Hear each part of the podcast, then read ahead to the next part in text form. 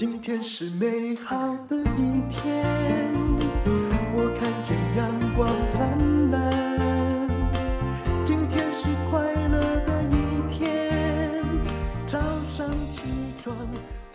欢迎收听人生实用商学院。我们今天请到了邓慧文，淡如姐好，大家好，我是邓慧文。好，这本书呢叫做《直说无妨》啊。应该说他又出版了，对不对？他十年了，一本伟大的书，十年后可以再出版，哎、真这么说，应该说苟延残喘吧？是。好，那我们今天呢，我们就来看这个，来听一下邓惠文为什么说直说无妨啊？嗯，呃，淡如姐，我先说哈，我刚好前两天才有个签书会，哈、嗯。那很多人听到这个书的书名还没看里面的时候啊，都会直接问我说：“那你真的鼓励有什么话都直说吗？人跟人之间不是要婉转吗？”肯定不是。对，然后我其实那天签书，我有做了一个结论，嗯、我说这本书的“直说无妨”是指对自己直说无妨哦，不是对别人哦。那你你要坦诚面对某某些事实，对，例如说最简单的一件事，因为这本书里面很多讲感情嘛，哈、嗯，如果你觉得。对自己直说，我这个直说无妨是，如果你觉得他不够爱你，不是叫你冲去他面前跟他直说说、嗯、为什么这么不爱我？嘿，现在呢，是你要对对镜自问，对着自己说，其实这个男人没有很爱我，是这个直说。你要坦诚某一些东西是一个事实吧，对不对？对，虽然很难接受，为什么？因为你认定他应该是爱你的，所以我后来就觉得有一句话是真理，叫做。哎呀，这个否定自己很困难，对，否定自己超困难的。我的是波浪爱啊，对对，嗯，那有时候用那个又变成一个极端否定啊，赌气报复。对，你要承认，就这个人，你以为他爱你，其实他真的没有那么在乎你。其实这件事就否定你自己的认知，他应该爱我，这件事很困难，很困难。而且我有一种有一些感受，那天也是有人问说，可是我对他很好。我就我就说，那我也对你直说好了哈。嗯、你对人家好，你觉得你的爱付出来一片一片都是黄金？对，对不起，人家真的不欠黄金，他可能更需要树叶或是什么。其实我之前也说过，就是说你觉得你对他很好，其实妈妈对小孩也是这样。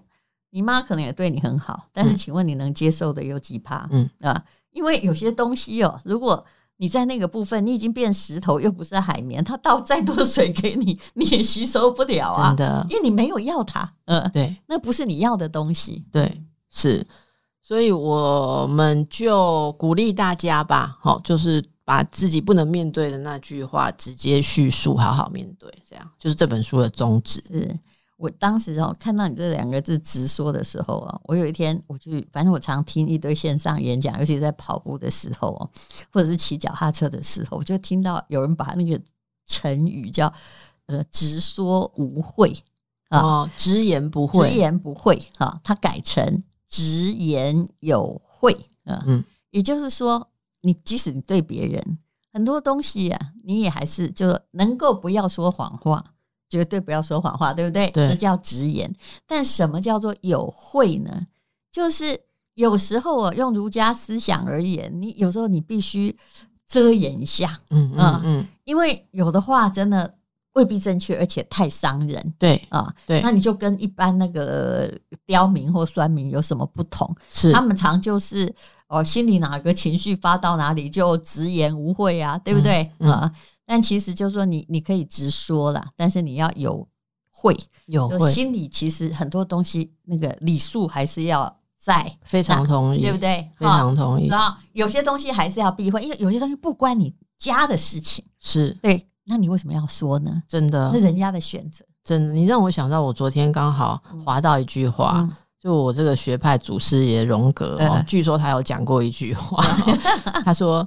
永远不要尝试去改变别人，就当然意思说你不要说什么话，想要劝懂别人或改变别人。他说，你就像太阳一样就好了。好，什么叫做像太阳一样？你就站在那里发光发热，然后别人有各式各样的反应。有人就说哇，好棒的太阳！好，然后有人就觉得说写的好热太阳，有的人根本畏光，看到你就逃跑，所以你不要尝试去觉得人家应该要什么样。就是如果你是个太阳，你就发太阳光；是萤火虫就发萤火虫光，不需要从晚上跑到白天来发亮嘛，对不对？就是嗯，但我一直觉得，其实这个就是你们心理学讲的界限的问题吧。就有些时候哦，我们去直说，但你有没有想到，你真的管太多？嗯，而且我觉得有时候听得懂的人，你真的不用讲太多。是，如果需要到说我跟你说明啊，或讲很多，我不知道是不是年纪大，我现在越来越除了工作 拿人家钱吃上，不得不年纪大，我比你有资格说呀。就是 就是。我以前会觉得，好像花时间跟人家沟通一个事情，嗯、特别是在关系当中，哈、嗯，你会想跟他说明说，哎、欸，其实让你那样做，我的感觉是什么、啊？我知道你没有恶意啊。嗯、我现在都觉得这些都是好麻烦。所以，所以我那时候不是曾经问你一句话，我说，哎、欸，你还在这个呃当心理医师在治疗治疗接案，我都会想问，我当时不是问过你说。你有没有觉得很烦？哎、欸，你真的问过我？因为我很害怕。那对我而言，因为对我而言，我会觉得说，哇，跟一个人他把事情 告诉我，我真的觉得我要是我，我无法承受。所以你很厉害啊！哎、欸，这我觉得这个工作就是这样啊。你知道有人说，任何工作就是清扫类的工作。嗯，那我我们这个工作其实是。如果是做分析的话，我们就是在一堆乱麻当中，嗯，试着把它梳理。诶、欸，其实这是为什么我不当精神科医师，我要去做心理分析，因为精神科医生我要把它治好，你知道吗？如果有一个人他动到最后就只能给他药了，不是吗？哦，给他药也不能解决，他还是每个月会回来跟你说吃的药，他还是不开心啊。嗯、那例如说有人就是婚姻不愉快，嗯。什么二妻逆子有没有？哈，各式各样的不舒服。好，然后他他，你给他吃药，有时候我会怕看到他名字哦，等一下那个要来了哈。那他其实没有去面对他的人生，他所有事情他还是执着他本来的方法。你刚刚讲的这就是说，如果一个人全部是外控型。他什么都觉得是你错，你错，你错，都是因为你造成我这样，都是你让我这不造成不舒服。如果他所有都怪别人，我后来发现这种人没有救了，没有救。所以你当他的医生，呃、你真的就像你刚刚讲，会怕。我会他为什么他们会一再来？我相信你散发给他的磁场也并不是。就说虽然你要做到专业，但是我相信你也没有说“哎呀，哥再来哦”那种感觉。他应该也可以看出你的你的害怕。我就我觉得，我你知道吗？因为这种人是敏感的。我相信，我相信。所以，我你现在唤起我一个记忆，就是就是那时候我决定要离开医院，我不要再看门诊的时候，我就会觉得说，我不想坐在那里听。就就是有点像你刚刚讲，他告诉我所有的问题，我如果听不出他的解方也就算了，我就觉得他就是人生很苦，我就是同情嘛。对万一我听得出说，其实你这边只要改一下，呀你的观念改一下，可是我又不能讲，对，因为他又在门诊，你很难跟他讲说你怎么样改变，他会觉得你在跟他对抗或在指责。他们听完的开头就是两个字。可是，嗯，哎，你讲一个自以为是的建议之后，如果人家说可是，你就知道你要闭嘴了，嗯因为他根本没有在这个频道上。后来我就觉得说很，其实很无力感，我就决定说我要去跟有心想要、有心想要改变人生、掌握人生的人讲话就好了。所以我就离开了。真的，这个我从来没讲过。你今天问我，我才我才想到，就所以我才去学。深度的心理治疗，而且我还受不了一般的、一般的认知智商，因为一般的智商就是一定要，嗯、好像我不懂。比比方说，认知智商就是说，假若好，假若有一个 YouTuber 来来问。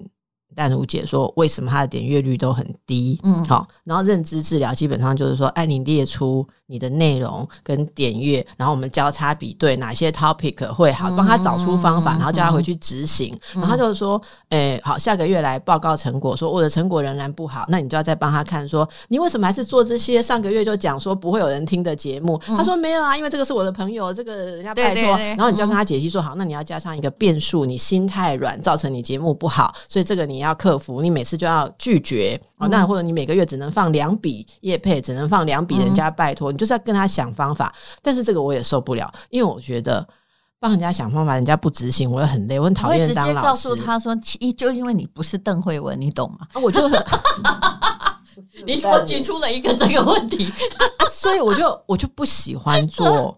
我真的不喜欢 当老师啦，我不要叫人家复习作业，所以我也不做那一种心理治疗师。嗯、那于是我觉得最适合我的就是分析师。嗯、就像我的书里面慢慢写着，我就、嗯、其实写这个书的时候，我正在慢慢变成荣格分析师。十年前，嗯、那我我大家看你的书，我觉得有个最厉害的感觉就是看你的书，绝对知道你非常聪明，而且心思很缜密，而且你的理性思考很周全，有吗？有。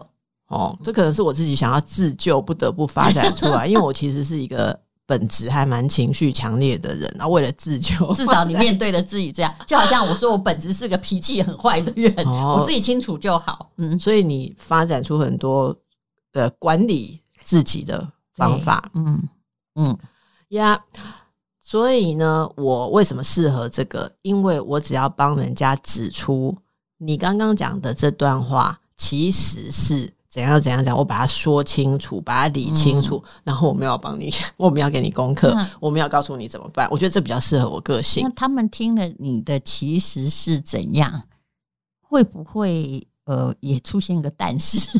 哎、欸，那就看你的技巧。哎、欸，我举一个例子好了，我举个例子，我今天才听了一个东西，然后。我跟他说，我想借他这个例子，好，如果以后讲述，所以这个我有我有借来的，就是好简单讲，有一个人跟我说他做了一个梦，嗯，我我们的工作就是这样，然后个案来可能就跟我讲一些有的没的这样哈，他就跟我说他做了一个梦，他梦到他在拔河，他在一群人当中，对面是一个坐在椅子上的人，两边在拔河，一群人拔一个人，可是他发现他怎么拔都拔不赢，因为他们的绳子是橡皮筋。像我们小时候的橡皮筋，嗯，然后他就跟我讲了这样一个梦，好，然后他就跟我讲了一个梦，好，那我们现在，你说，你说我们怎么讲？我们专业的地方在哪里？在哪里？我就让我当然问他说，诶，那你最近的生活有什么事情？那我知道他最近的生活里面有一个，呃，他很重要的。老师快要过世了，啊、前辈快要过世，他很依赖的人，然后他生活中本身有着一些自己的挫折感，嗯、作为家庭主妇的不安，是说这些我都知道之后，其实你就要很熟悉说，其实这个梦里面跟橡皮筋拔河是什么意思？嗯，我就跟他讲，我说橡皮筋拔河是。你的力量没有办法传到对面，嗯、因为你想想看，你我他讲这个，你我每个人都有感嘛？你拉橡皮筋，你你你没办法施力，你没办法施力，对，你不够用力，橡皮筋是松的，对，对面东西不会动。你用力，橡皮筋绷紧，你更用力断掉，是，所以你对面的东西没有人会用橡皮筋，就是一种无能为力感、啊。没错，我就跟他说，你在你想要得到的目标这中间有着一个让你无法施力。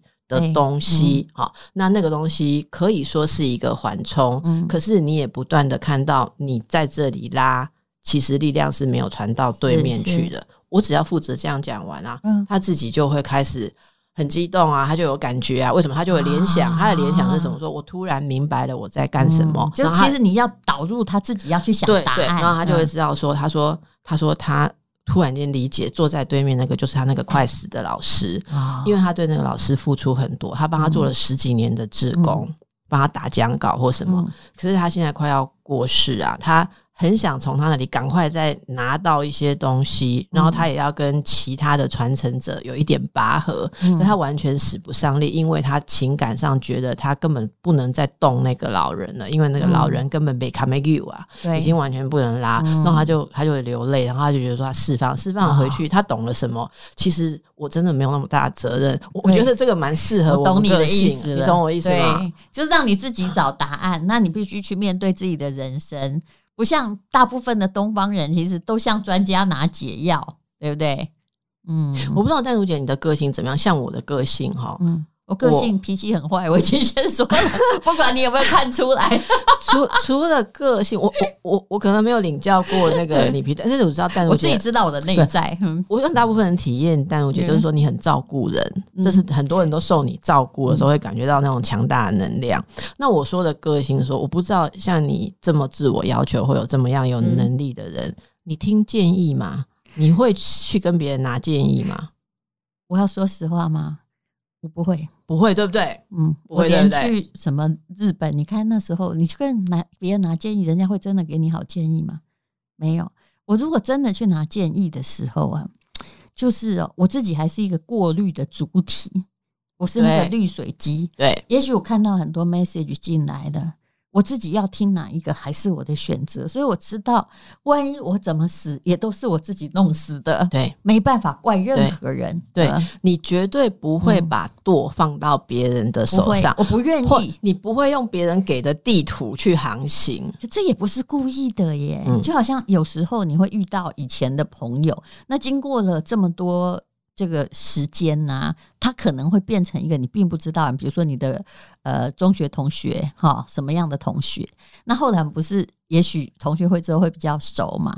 我其实是会避开一种人，就是他开始干涉你的人生，要给建议，开始一直要给建议，或者是啊，他来看了你的小孩，说啊，这小孩要怎样怎样怎样好。我心里想说，切你妈他不不呱搞，你喜欢哪边来管我？嗯、我会断，不是断人，就是说。我会跟他讲，其实我我我以前会觉得说不舒服，我现在也不会。我现在是不舒服了一小阵子之后，我会跟他说：“哎呀，我年纪都这么大了，你应该相信我会解决我的问题。那这件事可不可以不要讨论？其实我讲的就是这不是领导的代际，对，对不对？对。但这跟童年经验有关系，有跟人生经验有关系啊。对对，那我觉得我知道那样会妨害，会危害，就别人的意思太多进来哈，就是。来搅动你这一池春水，反而对你本来维持的安稳关系会有妨害。妨害，这是很深的一种习惯养成。那我为什么问你这个？因为我就说，我也很难拿别人的建议做事，是不是？我觉得可能我们有一种共同点，温柔的啦，但是。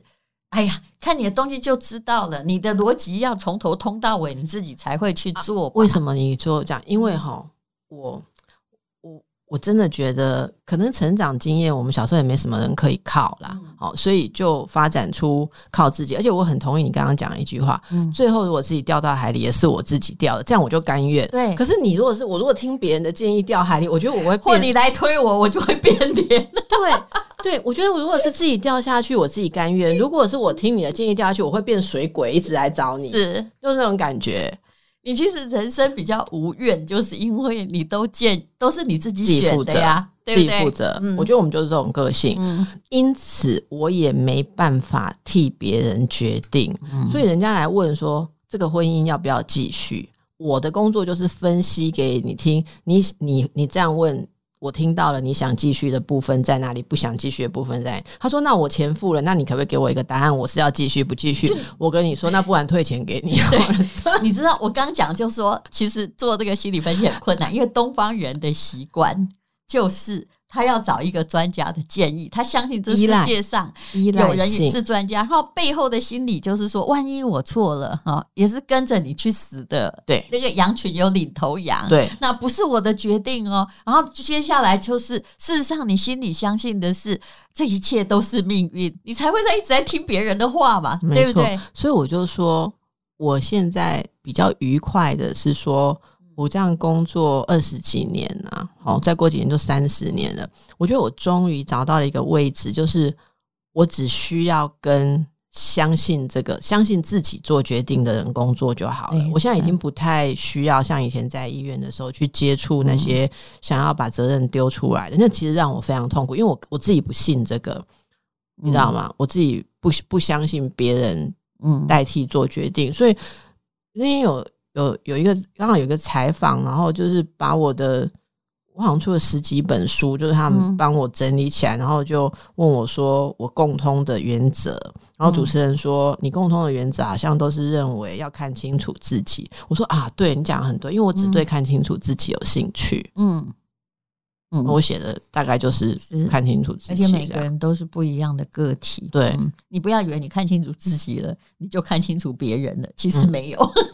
对你，你你知道吗？我觉得我我觉得我要分享一个小故事，可以吗？但我觉得就是关于那个不要随便听人家建议，然后但是自己要学会看清楚自己，不要依赖别人这件事情。你说童年经验的哈，我幼儿园的时候有一个很深刻的经验。嗯，幼儿园毕业典礼的时候，老师让我们每个人做十朵花，皱纹纸，你知道皱纹纸做康乃馨那个，然后要。用橡皮筋绑在十只手上，嗯、然后全全全员的小朋友要跟着音乐，然后手比动作，那个花就会看起来有一些图形嘛，嗯嗯、因为然后走线型，嗯、很像排字这样，嗯、然后就有几个图形。好，我就是负责跟在后面。好，我、嗯、因为我我不高，我小时候矮矮的，嗯、然后我就只要跟着我前面的那七八个同学走，好像也没有三四个同学走。嗯可是有一次在彩排的时候，应该就是典礼前最后一次彩排。嗯，我走走走走走到第二个队形的时候，我突然认为我前面的人走错了。嗯，我就开始走自己认为我记忆当中的队形，然后就老师马上音乐停了，你就看到老师啊，整个凶神恶煞从那个指挥台上冲下来，把我两个头发上拉起来，他就说：“你智障啊，连跟着人家走都不会。”然后 哇，老师说。你是知道什么？我有跟你讲过队形吗？因为他队形只有跟带头的人讲。是是，你跟在后面的人，你是有队形吗？你手上连队形图都没有看过，你是知道个屁？你在给我走什么？你跟着人走不会叫你妈妈来？幼稚园小朋友这样，他真的说叫你妈妈来。你你智障，你你连跟着人家走都不会。然后我当然很很羞愧啊，然后赶快就改成说跟人家走。啊，回去家大人也问我说啊，那你对狼给啊，跟着人家走你就不会。我跟你讲，但我觉得我年纪大，我想起这个。记忆那天不知道谁聊到，我突然觉得说，我这一生唯一不会就是跟人家走，这很难呢、欸。邓慧文，那你找我说话就对了。我这辈子最不会的就是要做一样，你知道？嗯，我们进下一个会，我跟你讲，我不能拼图，谁都不要送我拼图，哦、你知道为什么吗？不知道，因为拼图一定要跟原图拼一样。哦、对，好，我们下一集再讲。又